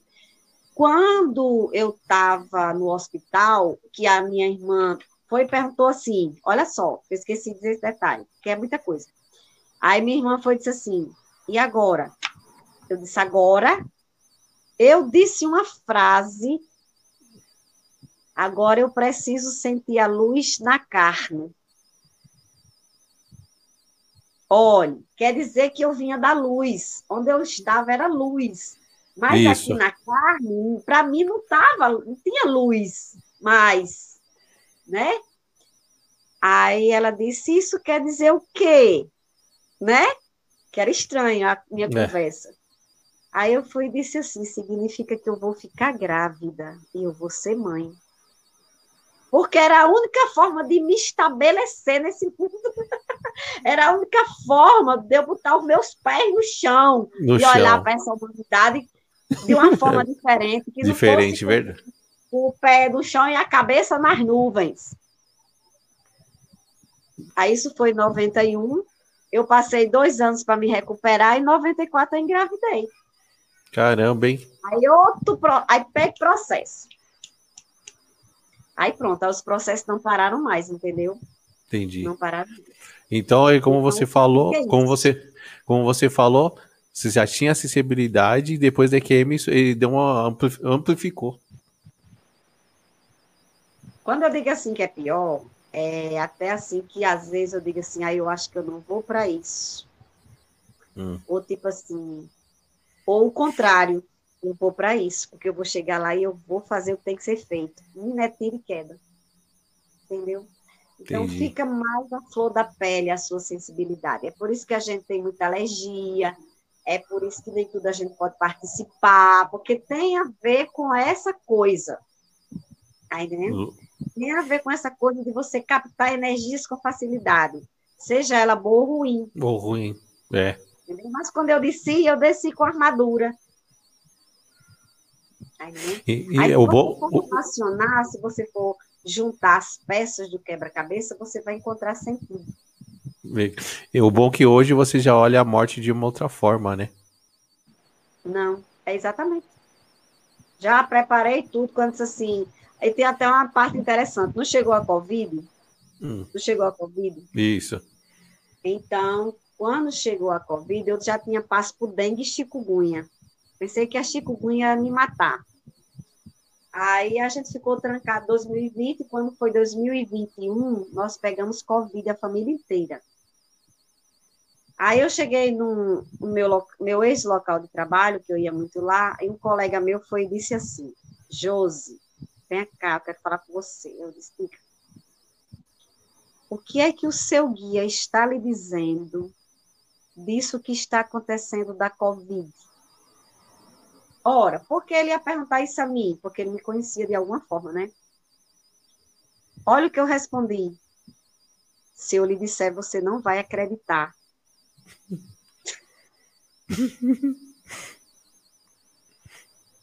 E aí? Aí ele disse: Não, Josi, diga. Você está pronto para ouvir? Tô. Que ele pensava uma coisa e foi outra.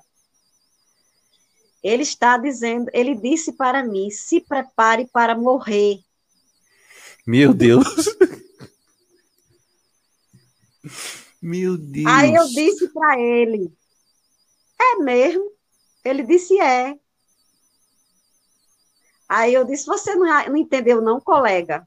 Ele disse: não. pois eu vou lhe explicar. Quando ele disse assim, se prepare para morrer, ele queria saber o que é que eu ia dizer. Ai, meu Deus, eu não quero morrer agora, não, por isso, por isso, por aquilo, porque eu tenho um filho, meu filho já está grande, se era se ele fosse pequeno. Por isso, por isso, por isso. Eu disse, tá certo. Quis, não deu. Olha, numa semana eu resolvi tudo. Ó, oh, meu filho, se eu morrer, você doe isso, doe isso, doe isso aqui, você só fica com isso aqui, viu? Porque meu guia disse que eu me preparasse para morrer. Quando eu ajeitei tudinho, aí aquela coisa vai não. Eu disse pra vocês são muito engraçados. Pegadinha? Não, era para saber como eu ia responder. É, entendi. Porque eu não já tinha estado lá? É. Eu sei. Ele queria, ele queria sentir essa firmeza em mim. Está certo. Foi a resposta. Está certo. Ora, porque imediatamente eu fiz a conexão. Como é que eu não quero ir pôr no lugar? É. Tá doidinha para voltar, pô. Pois é, mas eu não posso pedir para ir, entendeu? É. Tem esse detalhe também. É, tem que ser natural, né? Natural. É, mas? Mas aí você vai conversar um babado desse com gente que não entende? Não vai. Não, não o povo vai falar que você tá aí, tá, tá louca isso aí. Então, ah, então assim, a galera que, que, que, que, que quer estudar, a galera que quer aprender sobre esse tipo de assunto, é uma galera que já espera que o seu convidado fale coisas desse tipo. Isso.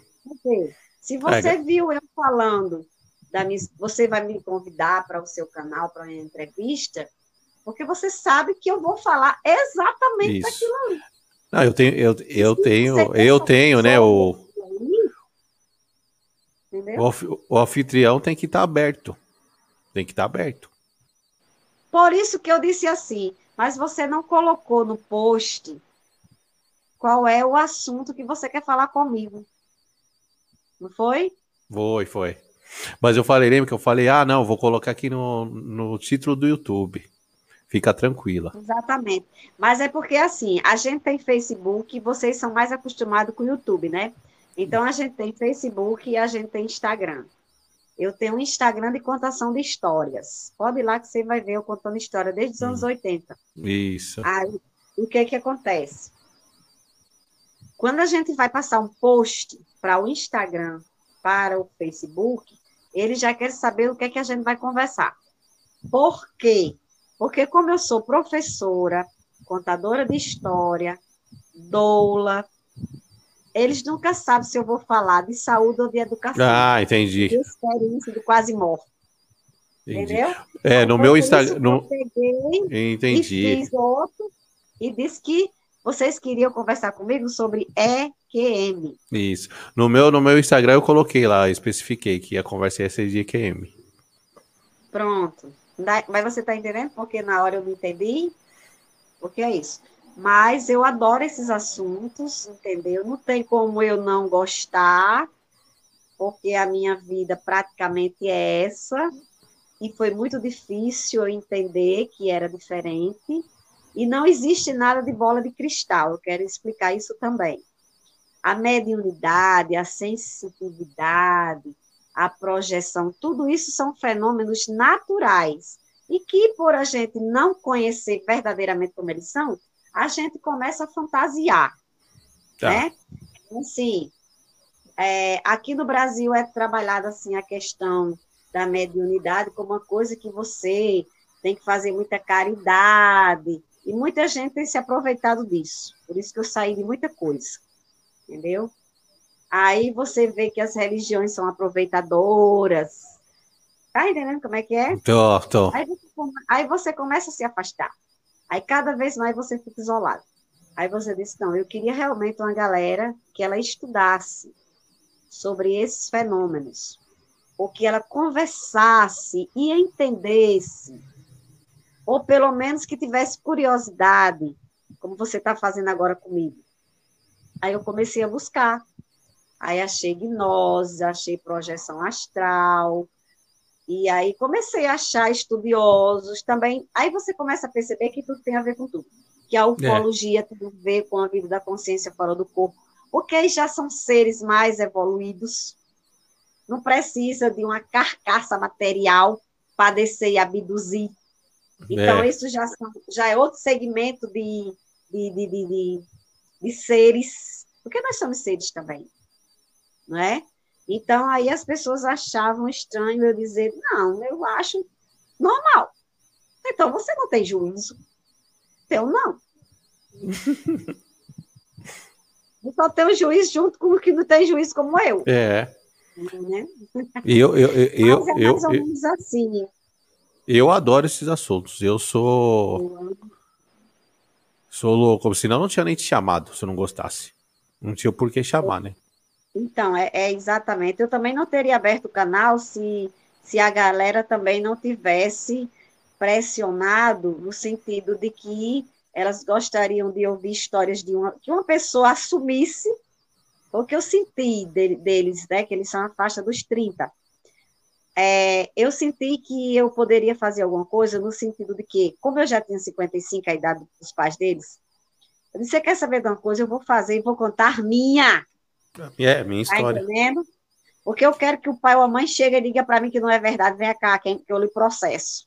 Tá entendendo como é que é o negócio? Adoro um processo. Então, o que é que acontece? Aí, eu também não teria feito isso se eu não tivesse visto que tinha pessoas como eu vivi quando eu tinha a idade deles. E o que me estranha é pleno século XXI, porque o século XX, ali atrás, já era mais difícil. E hoje não. É. Né? O pessoal está um pouco mais aberto. Tem acesso ao conhecimento, tem é. acesso a estudos, não é? Você chegar no gnose, está lá, conhecimento. Você chegar nas projeções astrais, tem vários nomes que trabalham com projeção astral e considera a vida não só fora é, é, do corpo material, como outras vidas também de outros planetas, aqui dentro. É. Então, preciso que você tenha uma cabeça muito boa para compreender esse tipo de coisa, né? Porque se você ficar só naquela matrixinha de que morreu, fica esperando a vinda de Jesus, aí eu cheguei e espera que eu não vou esperar mais a vinda de Jesus, não. Porque morreu meu avô, minha avó, minha mãe, meu pai, nada de Jesus. Nessa loucura então, que tá... Essa história está mal contada. E é, a história é mal contada, somente. Mais nada. É, verdade. Hoje, o, o Jô, deixa eu falar. Como a nossa live aqui, ó, tá dando o nosso tempo, eu gostaria Gente, que você desse. Meditando. Pelo amor de Deus, voou é, o tempo. Sim. Voou, Pelo voou. É, é porque a conversa tá boa. Mas para a é, gente, né? pra gente dar uma, uma finalizada, e você vai voltar aqui, hein? Vai voltar. Ah, vou, é. É, vai voltar. Mas pra gente dar uma finalizada aqui, eu queria que você eh, deixasse uma mensagem pra galera, né? Nesse mundo louco que a gente tá aí, depois dessa sua experiência. Tá. Eu vou deixar uma mensagem de esperança e de fé. Isso. Sobretudo, sobretudo, é, no universo criador, que uns chamam de Deus, outros chamam de inteligência suprema. E se nós estamos aqui não viemos para ficar, nós temos que entender que nós somos eternos, e não esse corpo nessa matéria. Daí porque eu percebo as pessoas se agoniarem com tantas coisas e outras não. Porque no momento que quanto mais você for apegado, mais você vai ter que ter lição de desapego.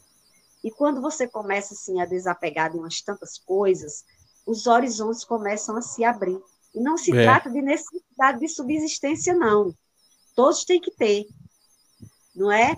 Que às vezes a pessoa diz assim: ah, as pessoas estão passando por isso porque Deus quer. Deus não quer essas palhaçadas que está aí, não. Deus deu livre-arbítrio ao homem. Mas o homem é quem está fazendo todo esse desrespeito com a natureza. Então, a natureza, quando ela vem, ela vem com força, ela não quer saber. É. Porque nós não temos uma vida. Então, se eles sabem disso, com que eles vão, a natureza vai se preocupar? Com nada, obviamente. Não é? E que essa Covid que aí está, ela nada mais é do que um, um instrumento de transformação planetária. Porque nós precisamos acordar para a solidariedade, nós precisamos acordar que nós só vamos evoluir juntos. É. Ninguém vai evoluir sozinho. Por exemplo, agora mesmo, um exemplo bem, bem assim, bem rude, rudimentar. Eu tenho um canal, comecei agora. Sou convidada por semente do canal, não é? Cafofo do Black. Isso. Olha que coisa legal. Quer dizer, eu estou expandindo o meu entendimento através de vocês, não é? Eu disse, ah, a galera mais jovem do hip hop, que coisa. Veja bem, porque eu tenho um entendimento da diversidade. E essa diversidade somos todos nós, não é? A diferença é que nos últimos 20 anos saiu-se aí a liberdade sem responsabilidade, o desrespeito com o coletivo. E não é. é. A gente tem, por exemplo, eu mando na minha casa. Quem manda na minha casa sou eu. Mas eu não vou sair jamais para um lugar, porque é diferente do meu, e desrespeitar. Ou ficar não, ditando regra, né? encontrar o, o, ponto de equilíbrio para que todos fiquem bem. Né? Então, o que eu tenho para dizer é que essa onda que vem, eu sonhei muito com essas ondas, elas vêm exatamente para fazer esse efeito devastador, porque para muitas pessoas é necessário. Pessoas é. que não enxergam as outras como seres humanos. Por isso que não tem essa história de morrer só bom, não. Morre ruim também. É, a, a Covid mostrou isso muito bem. É bom, Entendeu? ruim e com dinheiro e sem dinheiro. Não tem é, essa. É, muitos achavam que não ia morrer, estão morrendo. É. Porque ela não, ela não escolhe é, é como se fosse assim uma fera solta, doida. Onde passar tá pegando. Achou uma brecha, achou um buraco, ela tá levando. Entendeu? E não existe coincidência. E, e toda essa dinâmica, ela vem dessa rede, dessa teia cósmica, não é? Que a gente só vai compreender quando a gente tiver condições de entender outra dimensão. Então, no momento que a gente não tem, a gente não vai compreender, e eu vou continuar reclamando, porque eu sou inferior, eu sou um espírito ainda mal educado, mas eu só posso ter alguma coisa, e todos nós que estamos ficando, porque nós temos o que fazer quando essa pandemia passar. Eu não é. sei nem se vou ficar, mas uma coisa eu sei: se eu ficar, quando essa pandemia passar por completo, é porque Deus tem determinado para todos nós fazer coisas diferentes e melhores. Diferente, verdade. Mas será que essa galera tá aprendendo alguma coisa, Jô? Muitos estão, outros vão precisar de mais Covid. Vixe. E eu acho que é, eu acho que é isso mesmo, viu? É mais eu ou menos é por aí. Mais ou menos é por aí. É mais ou menos por aí. Mas eu quero agradecer, viu? Quero fazer o meu agradecimento especial a você é, por ter me convidado para esse canal tão diferente assim do meu. e eu quero muito aprender com essa galera mais jovem, faço até alguns cursos, que como professor eu preciso estar perto dos alunos. Eu não sei se vou voltar para a sala de aula depois da pandemia, né? Mas alguma coisa eu vou fazer. Eu vou escolher, poder escolher o que fazer para trabalhar. Legal. Mas até lá, eu quero estar fazendo essas lives, trocando experiências, aprendendo com as pessoas mais jovens o que elas estão fazendo e colocando o que a gente viveu de experiências de positivo para que elas possam seguir um bom caminho. Eu acho que isso é que é fundamental. E muito, muito... felicidade para todo mundo. Legal, e muito obrigado, viu, João, por você participar aí, dar seu tempo. Seu canal é legal pra caramba lá, diferente também. Né? Uhum. E é como eu disse. Aí, semente, tem como, tem como a gente, você passar isso para lá também, para a gente curtir lá ou não, que eu não sei. O que, que você quer? Você quer o que? O vídeo? Essa que, que nossa você... live, essa nossa live, você passar para lá, como é que a gente, ah, se é ah. possível ah, ou não? Ah, sim, sim. Sim. Tem, tem, tem, você quer jogar nossa live para o seu canal também? É, Entendi, entendi. É... Mas eu não fazer, é por isso que eu estou lhe dizendo. Dá para eu tenho que baixar o vídeo aqui para você e aí uhum. te mandar por e-mail o vídeo e aí você fala para alguém subir no seu canal.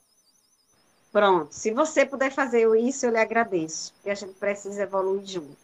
Beleza. E eu estou à sua disposição, viu? Se quiser conversar, sobre qualquer um dos casos que eu estou contando lá no canal específico, eu estou à disposição. Inclusive, é. eu vou fazer uma parceria de canal com a Rosiane Dias, exatamente para a gente comentar sobre cada caso. Porque o que a gente quer mesmo é o seguinte, é que as pessoas percam medo, porque elas têm os casos também, e elas venham contar esses casos para a gente conversar, porque uma coisa é certa, alivia, sabe? Vai tirando aquele temor, vai tirando aquele medo, a gente vai ficando mais leve, vai poder conduzir a nossa vida de uma forma menos pesada do que você carregando tudo isso, sem compreender. É, com certeza. É, quando a gente tem um pessoal para ajudar, fica tudo mais fácil, né? Uhum. Pois obrigada. Viu? Obrigado a você, Jô. Eu te, eu te chamo no, no Insta. E aí depois você me Pode passa o seu e-mail. Eu te passo, aí depois você me passa o seu e-mail. Aí eu vou baixar o vídeo e te mando. Tá bom, então muito obrigada, gratidão. Tá bom? Deixa, deixa suas redes sociais aqui pra galera. Ah, tá. Eu... Gente, é bem complicado assim.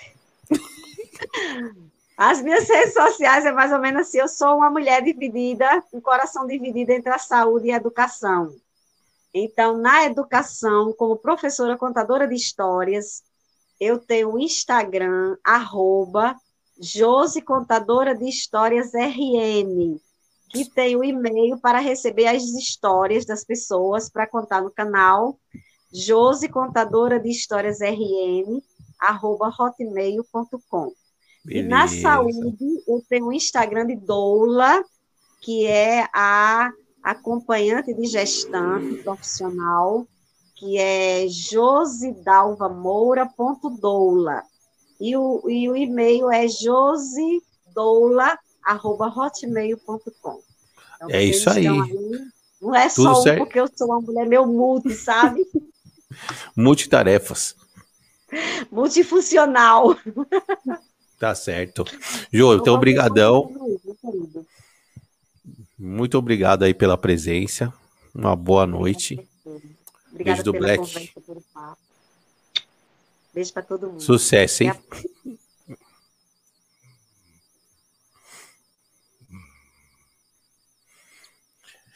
E é isso, galera. Mais uma conversa legal aí. Cajô, com Josi. Cajô, gente boa demais. Pelo meu Deus, é mais uma história incrível, né? Mais uma história incrível aí da Jo. É, mostrando que não somos os únicos e mostramos que é, a gente depende um do outro, né?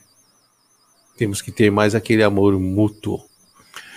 E é o seguinte, galera, se inscreve no canal, beleza? Não se esqueça, Se inscreva aqui no canal, canal Cafofo do Black toca no sininho para fortalecer a gente, para dar aquela força. Quem quiser apoiar, tem o nosso apoio aqui na descrição, tem o nosso Pix. Então, galera, dá aquela força pra gente que a gente tá precisando, beleza? Tamo junto. Beijo do Black. Valeu.